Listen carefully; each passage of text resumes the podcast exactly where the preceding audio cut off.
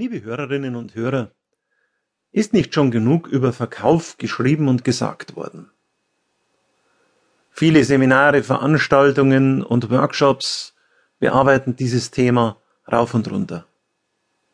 Müsste das Thema Verkauf nicht längst erschöpfend und ausreichend behandelt sein?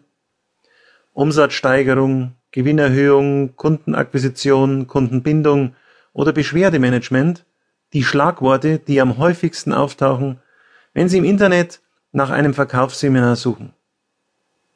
Wenn Sie Verkaufsleiter oder Vertriebsleiter sind, sollten Sie bei diesem Hörbuch darauf achten, inwieweit die Punkte in den Verkaufsaktivitäten Ihrer Mitarbeiter Anwendung finden.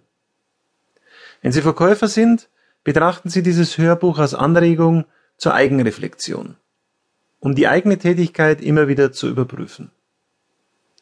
Wir möchten mit diesem Hörbuch den Verkauf von seiner ganzheitlichen Seite beleuchten.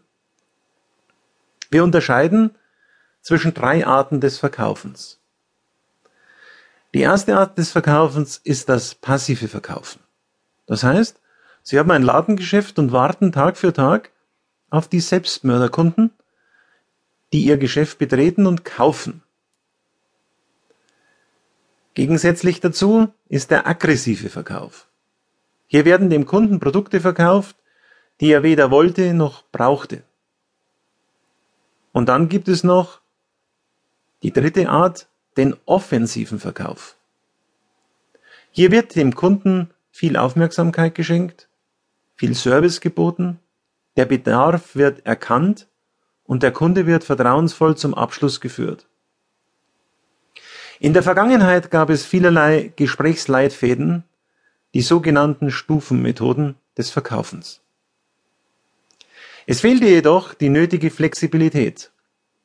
Wenn ein Kunde wild entschlossen kaufen wollte, der Verkäufer aber an der Bedarfsermittlung festhielt und durch das Stufenmodell hindurch argumentierte, und zwar so lange, bis dem Kunden die Lust verging und er schließlich woanders kaufte.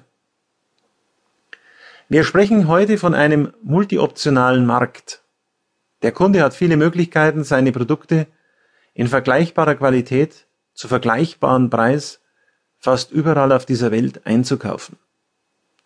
Warum sollte er ausgerechnet bei Ihnen kaufen?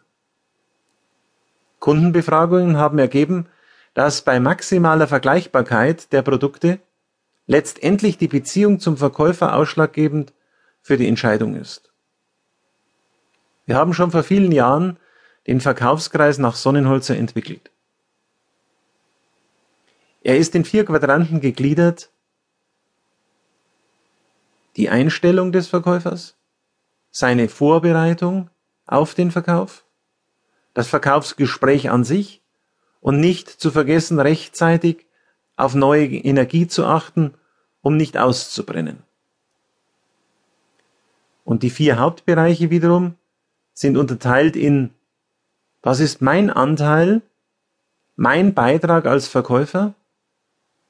Und was kann mein Umfeld, das Unternehmen, meine Familie, die Öffentlichkeit und der Kunde dazu beitragen, damit ich erfolgreich sein kann? Betrachten wir den ersten Punkt, nämlich die Einstellung, etwas näher. Wie ist die Einstellung des Verkäufers zu seinem Beruf? Werfen wir doch einmal einen Blick auf die Visitenkarte des Verkaufsmitarbeiters.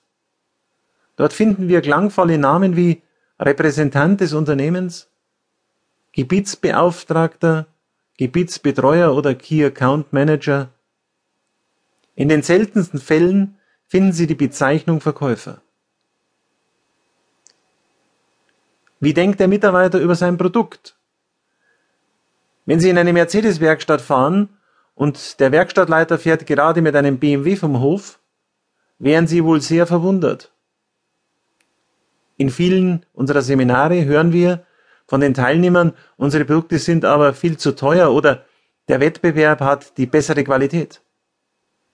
Wie kann mit dieser Einstellung ein Produkt überzeugend verkauft werden?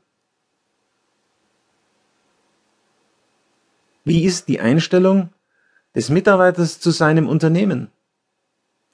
Wenn er sich ausgebeutet fühlt, unterbezahlt und überarbeitet, wird dies im Verkaufsgespräch spürbar sein.